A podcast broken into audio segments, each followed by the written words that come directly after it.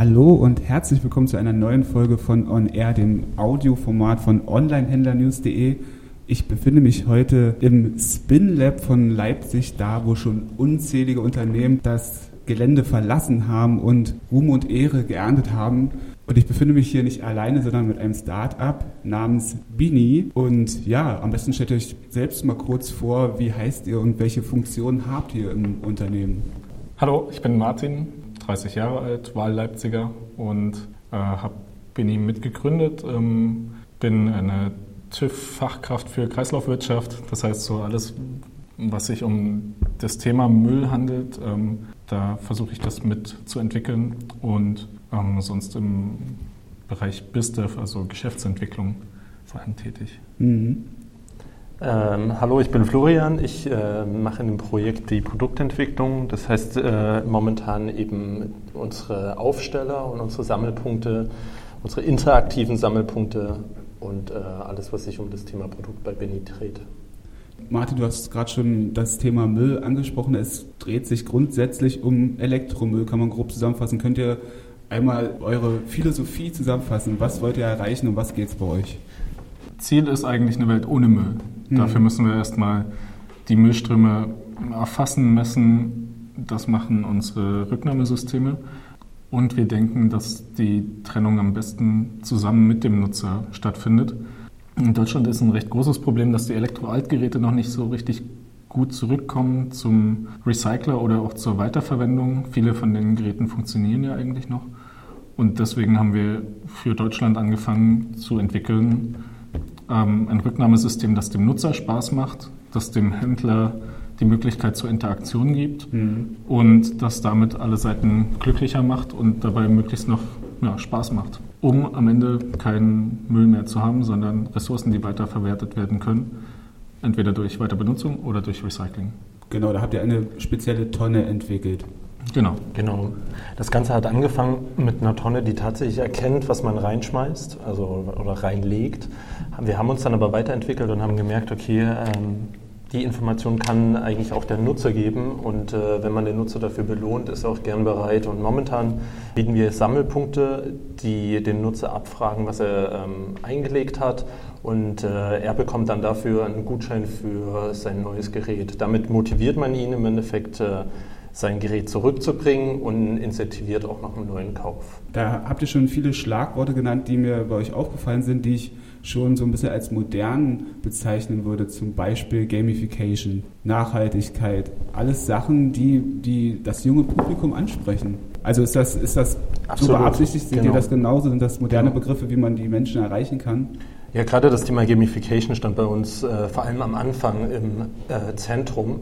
Und wir haben uns natürlich auch angeschaut, wie motiviert man Leute? Und heutzutage funktioniert eben auch viel über Gamification. Und es hat sich ja auch gezeigt, dass nicht nur Kinder oder junge Erwachsene damit anzusprechen sind, sondern eben auch ähm, der 50-jährige Mann, der den ganzen Tag im Büro sitzt, der hat trotzdem Spaß an Dingen, die äh, Spaß machen. Mhm. Wir haben uns über den Prozess äh, dann entschieden, hauptsächlich über das Thema Motivation durch äh, Gutscheine, Informationen und Gamification zu gehen. Also ein großes Problem ist wahrscheinlich bisher immer gewesen, dass die Leute, ich sag mal salopp, zu faul sind, zu den Wertstoffhöfen zu fahren und die versucht ihr quasi ja, auch anzusprechen, beziehungsweise ihnen das ein wenig leichter zu machen. Mhm. Das Problem ist gar nicht unbedingt, dass die Leute zu faul sind. Mhm. Äh, aus unserer Sicht sind einfach die äh, Wertstoffhöfe nicht fehlplatziert, aber eben zu weit weg vom Nutzer. Und ähm, man kann es ja auch absolut verstehen, dass man wegen einem alten Toaster sich nicht ins Auto setzt und extra zum Werkstoff mhm. fährt. Und äh, da genau steigen wir eben auch ein, indem wir versuchen, die Sammelpunkte näher an den Nutzer zu holen. Vielleicht könnt ihr mal grob zusammenfassen, welche Vorteile haben Unternehmen, wenn sie jetzt eine Bini-Tonne bei sich aufstellen? Genau, also mit Bini helfen wir eigentlich den Händlern, die jetzt von dem Elektro-G betroffen sind und mehr als 400 Quadratmeter Lagerfläche haben, Elektroaltgeräte in annehmbarer Distanz vom Kunden zurücknehmen müssen. Das ist ein recht unklares Prozedere im Prinzip im Moment und denen wollen wir eigentlich die Möglichkeit anbieten, dass sie sich bei Bini einklinken und darüber ihre Rücknahme erledigt bekommen, ohne einen Versand, sondern direkt mit einer physischen Tonne im Ort. Mhm. Und natürlich für die Online-Händler ist unser interaktiver Sammelpunkt eine Möglichkeit, um Kontakt zu dem Kunden zu pflegen, Kundenbindungen aufzubauen und einfach eine Schnittstelle zu haben. Mhm. Einen Gutschein anzubieten. Genau. Für die nächsten Produkte. Also ne, wir wollen ja den Nutzer belohnen dafür, dass er diesen Weg macht. Die Gutscheine, die wir darüber ausgeben wollen, da gibt es immer Optionen, was Spannendes anzubieten. Und dann hat man halt recht viele Nutzer, die sehen, oh ja, ich habe jetzt einen Gutschein für, mal schauen. Du sprichst da das äh, ja, Elektrogesetz an, das neue Elektrogesetz, was jetzt nicht mehr so neu ist, was jetzt endgültig in Kraft getreten ist. Inwiefern hat dies euren Ablauf, euer Startup an sich irgendwie beeinflusst? Naja, das gibt dem Thema natürlich ein bisschen mehr Gewicht im Moment, ne? ein bisschen mehr Presse. Mhm. Für uns ist das ein spannendes erstes Thema. Wir haben uns vorher recht global bewegt und haben das System erstmal ohne den Fokus auf Elektroaltgeräte entwickelt.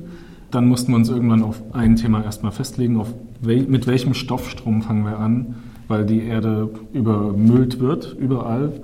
Aber man muss mit irgendwas anfangen. Wir sind ein recht kleines Unternehmen. Da kann man nicht gleich für alle Länder alle Müllsorten äh, mhm. stofflich trennen. Und deswegen, ja, ist das Elektro-G schon ein, ein, Treiber für unsere Idee gewesen in dem Moment, weil wir tatsächlich ja, recht stark das anbieten wollten, sowieso, was im Elektro-G für die Elektrogeräte gefordert wird. Mhm. Und uns geht es ja vor allem um den Umweltnutzen und der ist bei den Elektrogeräten recht groß, wenn man sie sammelt und ähm, nicht in der Schublade liegen hat, weil man dann viel weniger neue Materialien in der Mine abschürfen muss oder schürfen muss. Man weniger Wasserverbrauch dabei in diesem Entstehungsprozess hat, man weniger CO2-Emissionen, andere Emissionen hat und bei der schlechten Verwertung, wenn es doch in den illegalen Export ginge, man halt auch recht viele negative Folgen, die man vermeidet, indem man einen geregelten Ablauf anbietet und dafür ein möglichst breit verfügbares Sammelsystem. Du hast gerade schon erwähnt, ihr habt quasi, ich sag mal, diesen Elektroschrott zunächst ausgewählt. Aber ihr würdet schon sagen, dass das nicht dabei bleiben soll, oder? Also, ja. wenn man sich so ein bisschen damit beschäftigt, ihr wolltet erst so mit allem anfangen, dann merkt man wahrscheinlich schnell, okay, das ist vielleicht doch ein bisschen zu viel, aber da mhm. soll die Reise schon hingehen. Genau.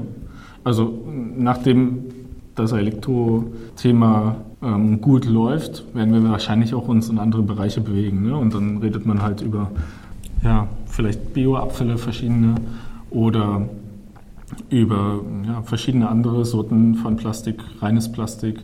Das sind aber Sachen, ne? also als Startup müssen wir uns erstmal fokussieren auf das mhm. eine. Und bei allen anderen Themen reden wir über 2018 oder 2017 und das ist noch in der Zukunft so ein bisschen Zukunftsmusik. Das, die nächste Frage klingt jetzt fast wie ein Fazit, was es aber noch keinesfalls sein soll. Wie, wie kann man euch unterstützen, schlicht und einfach? Also momentan sind wir dabei, ein Netzwerk aus Sammelpunkten aufzubauen. Wir starten da in Leipzig, weil wir hier unseren Hauptsitz haben. Mhm. Und man kann uns momentan am besten unterstützen, wenn äh, man einen unserer Sammelpunkte aufstellt. Das System wird am besten funktionieren, wenn das äh, Netzwerk sehr dicht ist und dem Nutzer ermöglicht, äh, so einfach wie möglich sein Gerät zu entsorgen also wäre das der beste Weg. Also ich finde den Ansatz sehr interessant. Welche Erfolge konntet ihr bisher feiern? Wer, wer, fand den Ansatz noch interessant, sagen wir mal so? Ja, wir haben ja zwei jeweils einmonatige Testsammlungen gemacht. Einmal mit mhm. Online-Aufrufen dazu, dass Leute uns ihre Sachen schicken.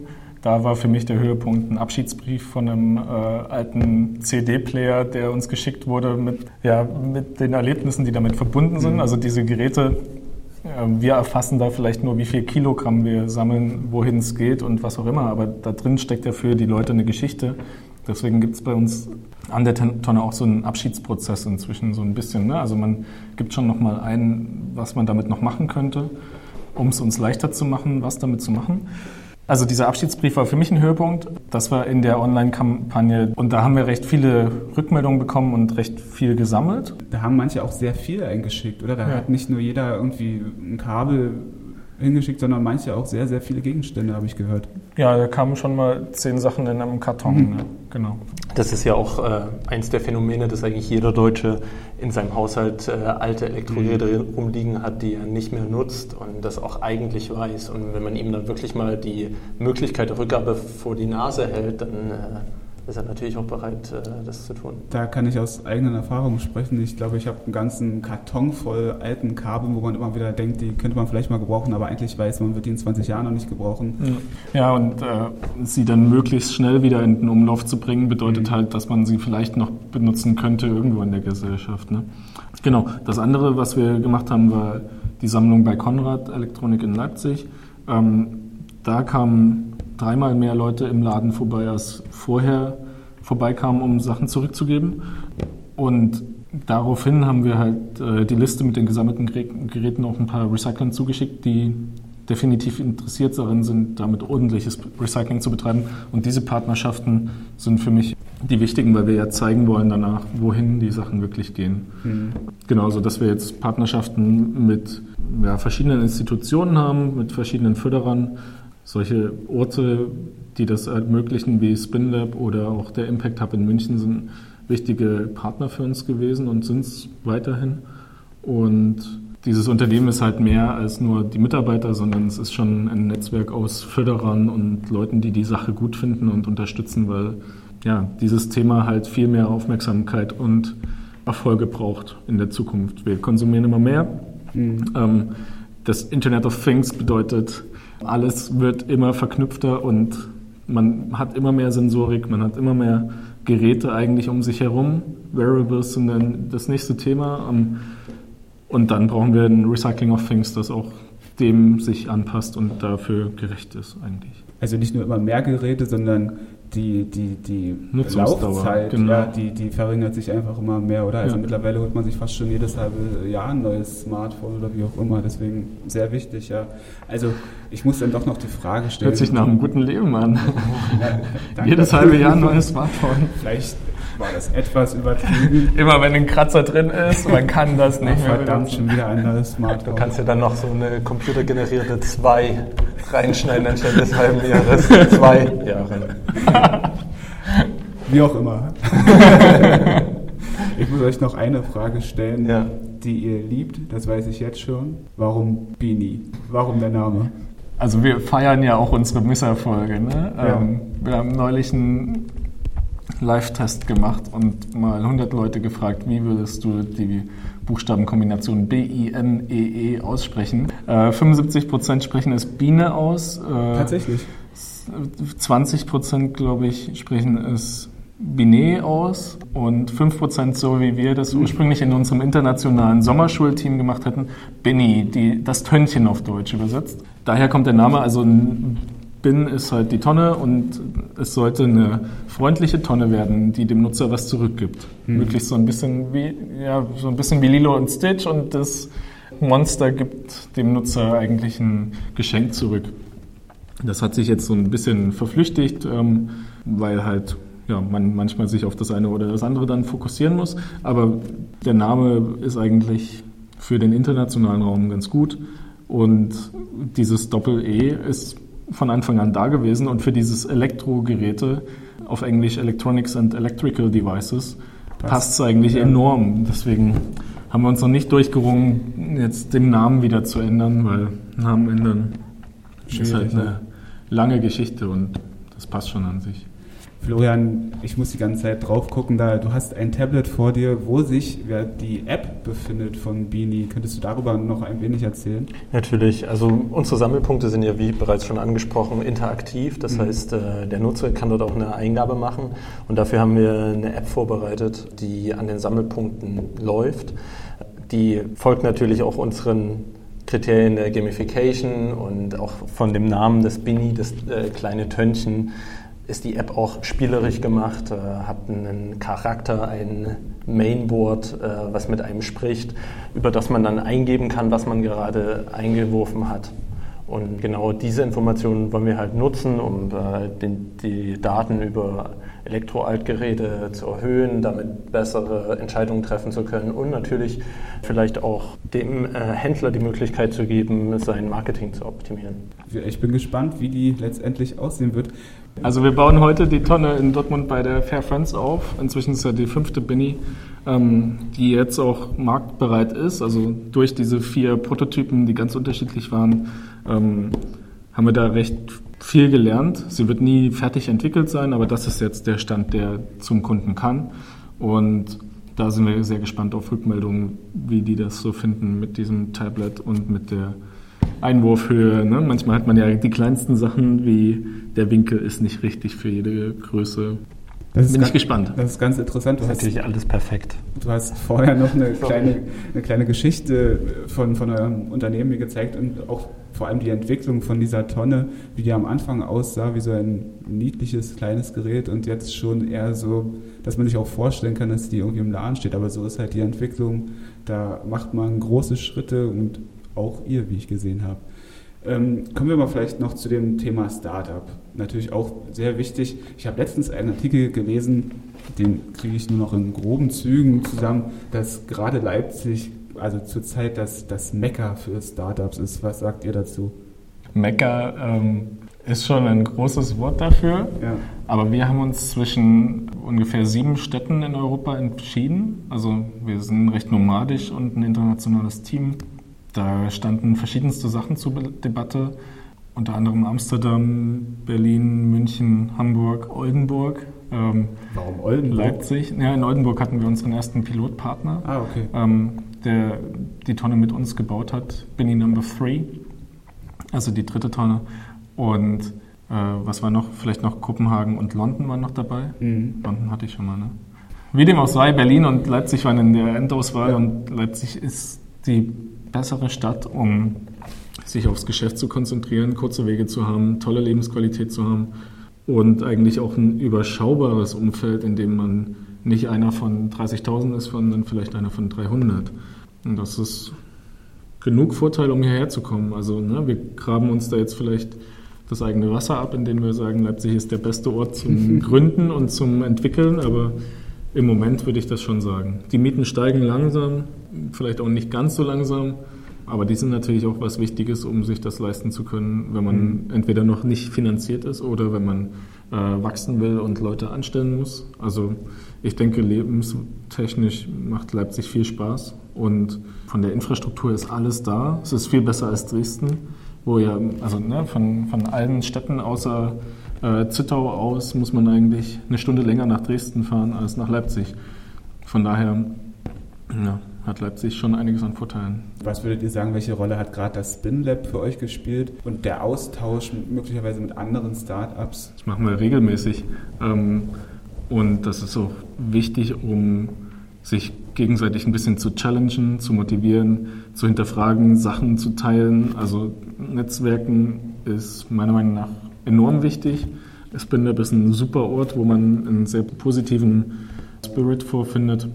Und es macht halt mehr Spaß, mit anderen auch mal sich auszutauschen, als ja immer nur die Wand zu sehen. Noch vielleicht so langsam zum, zum Abschied, welche Komplikationen hattet ihr am Anfang? Welche, über welche Hindernisse musstet ihr springen, um euch so nach und nach zu etablieren?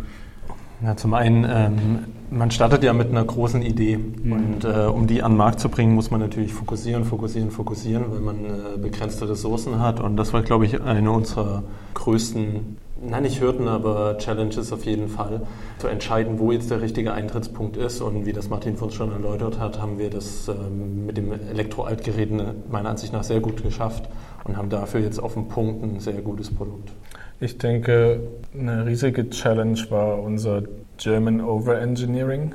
Also man erwartet von jungen Ideen eigentlich immer, dass sie möglichst lean, also möglichst schnell, agil, entwickelt, getestet und so weiter werden. Und wir haben halt uns recht stark in so eine technisch komplexe Anwendung begeben und die Entwicklung dafür hat länger gedauert als erwartet. Mhm. Und dann hat man halt irgendwann so schon von einigen Seiten auch die Fragen, hey, wieso dauert das so lange? Aber mit wenigen Leuten ähm, innerhalb kürzester Zeit eine komplette Hardware zu entwickeln, war eigentlich super schnell. Und Startups sind in vielen Bereichen halt wirklich auch schneller als ein großes Team das vielleicht machen würde, mit Abstrichen bei, bei vielleicht mal dem Design am Anfang oder bei, ja, bei der Zertifizierung am Anfang. Von daher denke ich, dass wir super schnell waren, aber immer wieder das Richtige zu machen und auch Sachen rechtzeitig abzubrechen, und äh, direkt Bini Nummer 4 zu bauen, nicht Bini Nummer 3 fertig zu bauen. Ja, da könnte man vielleicht noch besser werden. Aber diese Erfahrung muss man halt auch machen. Ne? Also für mich ist Teil von dem Unternehmen auch, dass es verschiedene Erfahrungen gemacht hat und dann Schlüsse zieht und diese Fehler ähm, ordentlich aufarbeitet. Und wenn wir in der Woche nicht genug Fehler uns protokollieren können, dann haben wir nicht genug gearbeitet. Von daher versuchen wir das schon auch zu feiern, dieses, es gehen halt Sachen schief, man muss möglichst viele Sachen ausprobieren und dann kann man rausfiltern, was hat funktioniert und das forciert man. Ja. Vielleicht sollte man noch erwähnen, dass ihr das nicht zu zweit macht, sondern im Kern zu dritt. Eure Kollegin könnte man natürlich auch noch gerne erwähnen, die Marilu Valente, genau. die für das Design zuständig ist. Genau, die ist nach Leipzig gezogen aus London, ist mhm. äh, Italienerin, ähm, hat in England studiert und genau, ist halt jetzt gerade im Deutschkurs. Wir waren halt der Meinung, wir brauchen einen Designer, damit der Nutzer ein allumfassend tolles Erlebnis hat. Das geht los mit dem Design an sich, äh, von, also Formsprache, aber auch das Produkt ist halt von ihr entwickelt oder, oder das Design ist von ihr schon sehr stark geprägt. Und ähm, damit hoffen wir, dass man weiß, es ist eine Bini, selbst wenn mal die Farbe sich ändert oder es mal keine Mülltonne mehr ist, sondern ein Auto, das wir in Zukunft bauen. Das war eigentlich doof, ne? Wir werden eher vielleicht ein Fahrrad bauen oder so. Aber ähm, genau, Marilu hat halt in Italien ihre Wurzeln, ist in England aber zur Uni gegangen und ist nach Leipzig gezogen, weil Benny das internationale Projekt an sich auch ist und das Projekt, mit dem wir ziemlich viel erreichen wollen und sie perfekt ins Team passt. Genau. Aber ein deutsches Interview ist im Moment äh, noch nicht drin für Sie. Genau. Apropos viel erreichen wollen, was, so, was sind so die nächsten Schritte? Was habt ihr geplant? Na, jetzt geht es ums Aufstellen, möglichst viele Orte zum Aufstellen, sodass wir tatsächlich ein Netz schaffen. Genau, und da sind so die ersten Gespräche am Laufen mit ziemlich tollen Aufstellorten und wenn die dann nach und nach eingeweiht werden, dann ist das Ziel, jedes Kilo Elektroaltgerät rauszuziehen und eine bestmöglichen Verwertung zuzuführen. Wenn wir damit ja, gut vorankommen in den nächsten Monaten, wäre, glaube ich, äh, Zeit für Feiern.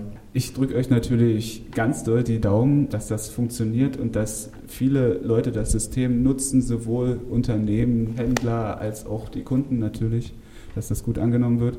Ich bedanke mich recht herzlich äh, bei euch für die Zeit, die ihr euch genommen habt. Und euch kann man bei Facebook finden, Bini. Genau, Facebook, Twitter und die Website. Unser Newsletter ähm, schicken wir einmal alle drei Monate ungefähr raus. Mhm. Und das sind so die Hauptmedien. Wir haben auch eine Telefonnummer oder eine, ein Faxgerät. Ein Faxgerät haben wir bald bestimmt wieder. Genau. Sehr schön. Also vielen Dank nochmal, vielen Dank fürs Zuhören und bis zum nächsten Mal. Dankeschön.